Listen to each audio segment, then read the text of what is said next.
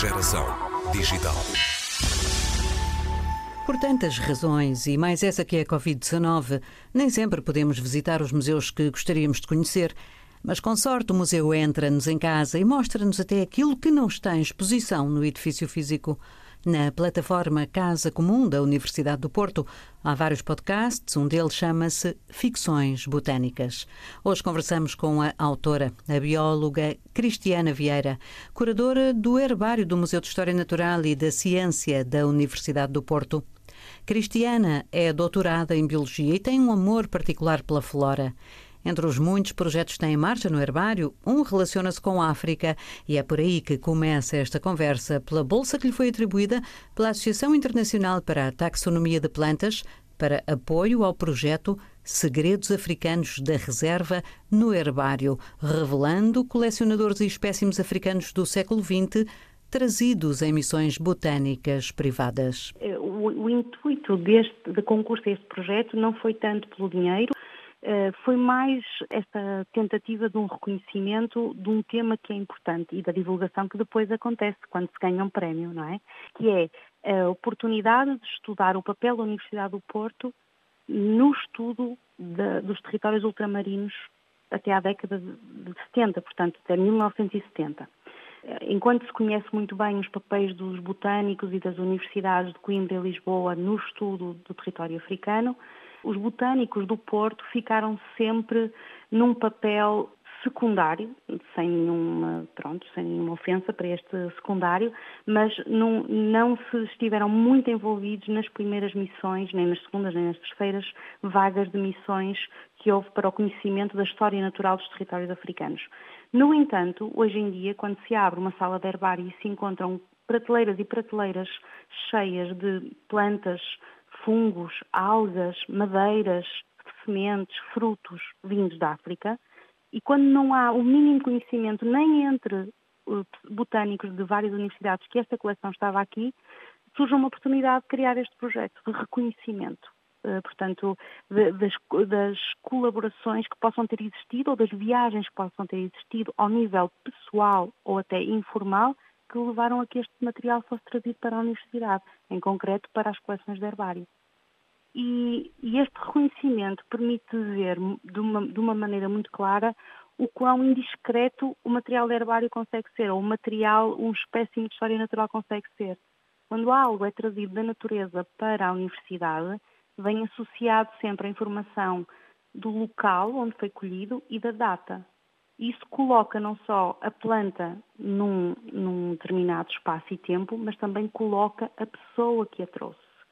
Por isso é muito indiscreta a informação que está aqui associada a estas, a estas plantas e acaba por revelar colaborações, viagens, uh, colheitas oportun, oportunísticas ou casuais que aconteceram ao longo da vida de vários botânicos que se deslocaram à África, muitas vezes não com o intuito de colher plantas, mas porque iam lá dar aulas, ou porque iam acompanhar o orfeão universitário, ou porque estavam numa missão de, de, de reconhecimento, do, por exemplo, da forma de, de funcionar de estudos universitários localizados nesses territórios, ou como reitores, por exemplo, temos também esse caso, e ao longo da vida foram trazendo, à medida que voltavam a Portugal, traziam colheitas de plantas que ficavam aqui.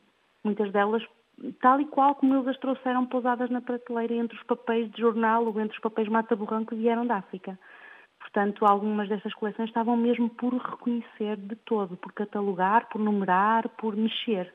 Enquanto outras, a antiga curadora, a doutora Elisa Folha dela, já tinha tido cuidado de numerar, de etiquetar e catalogar e estavam já reconhecidas uma parte. A outra parte estava plenamente uh, desconhecida e foi esse o intuito deste projeto.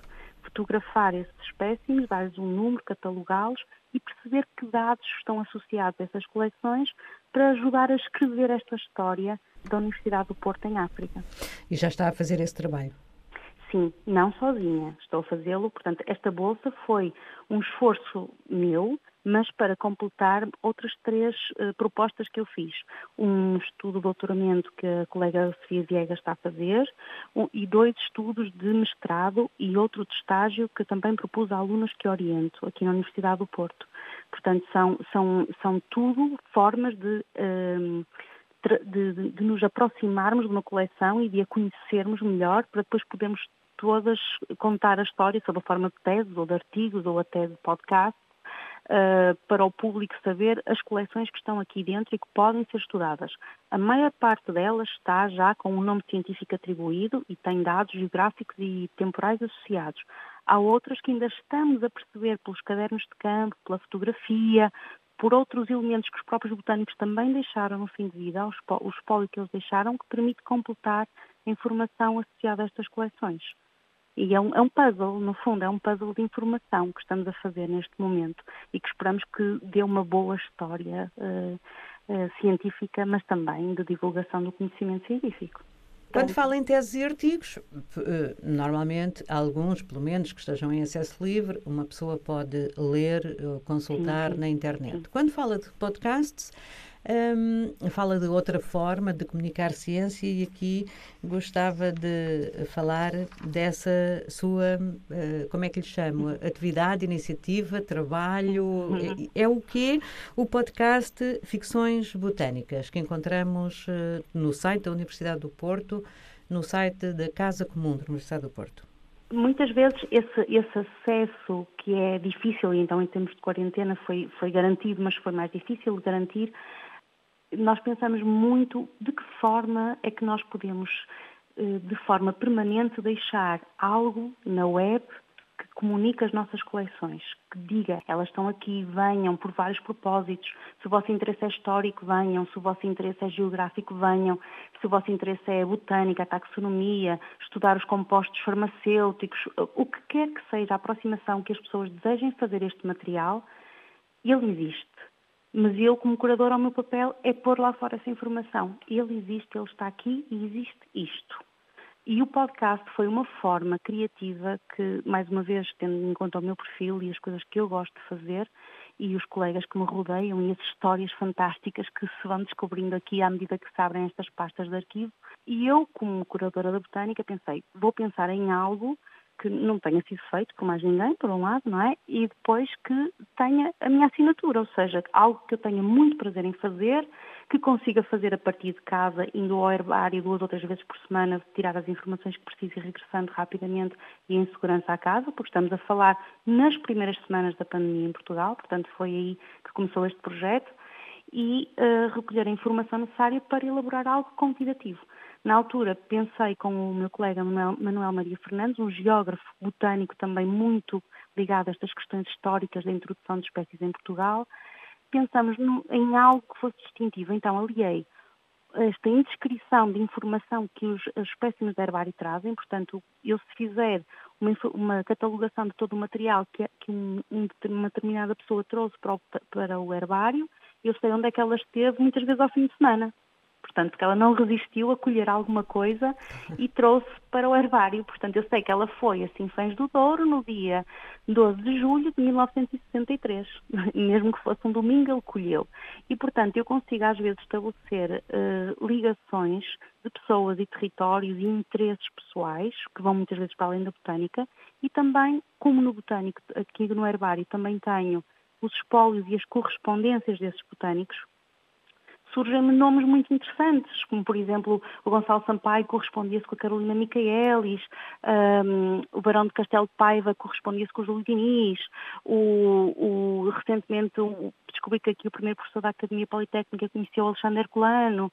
Portanto, existem estas ligações pessoais que eu acho que são muito interessantes, que são nomes sonantes da, da, da história portuguesa e que estão sem que eu própria às vezes saiba ligados à botânica. Um, e por isso uh, achei, é uma maneira de eu dizer, tenho aqui estas personagens, tenho aqui estas plantas, tenho aqui esta história, tenho aqui este, este interesse uh, que posso partilhar com quem quiser vir fazer um estudo, ou numa visita técnica, ou até numa visita de interesse, e portanto o podcast é algo que fica permanente, que fica num website, eu posso estar em minha casa, na minha vida, no meu fim de semana, e alguém está a ouvir este podcast e a saber sobre isto, sem que eu esteja a falar-lhe em direto, e é uma forma de comunicação que eu julgo que é interessante.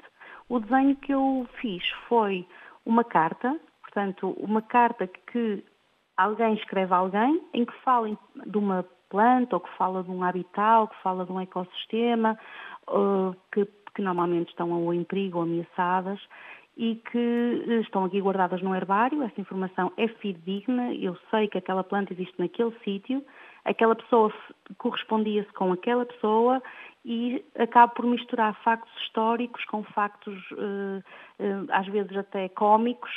tentamos sempre, ter assim uma, um, algo que seja mundano e, e que, nos, que nos comunica as peripécias do dia a dia, que qualquer botânico também tem, como pessoa que é, e das dificuldades também, muitas vezes, como por exemplo no episódio da Carolina Micaelis, ela escrevia a Gonçalo Sampaio numa altura em que a gripe espanhola estava aqui no Porto. Portanto, eu escrevi esse episódio na altura em pleno no início do Covid.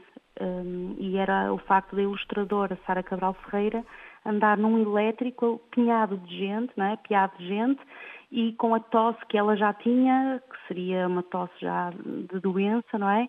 O perigo que, que isso trazia, portanto, as dificuldades de 1918, da gripe espanhola, têm as dificuldades de, de nós todos aqui a tentarmos mover numa cidade em que os autocarros também estão cheios, que não podem estar porque há uma doença. E esses paralelismos tento-os fazer cada vez que escrevo um episódio, eh, ser o mais realista possível do que foi a vida e do que ainda é a vida hoje em dia para um botânico ou para uma pessoa normal.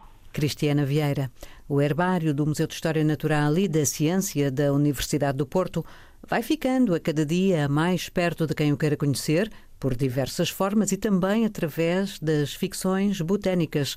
Podcast disponível em up.pt barra Casa Comum.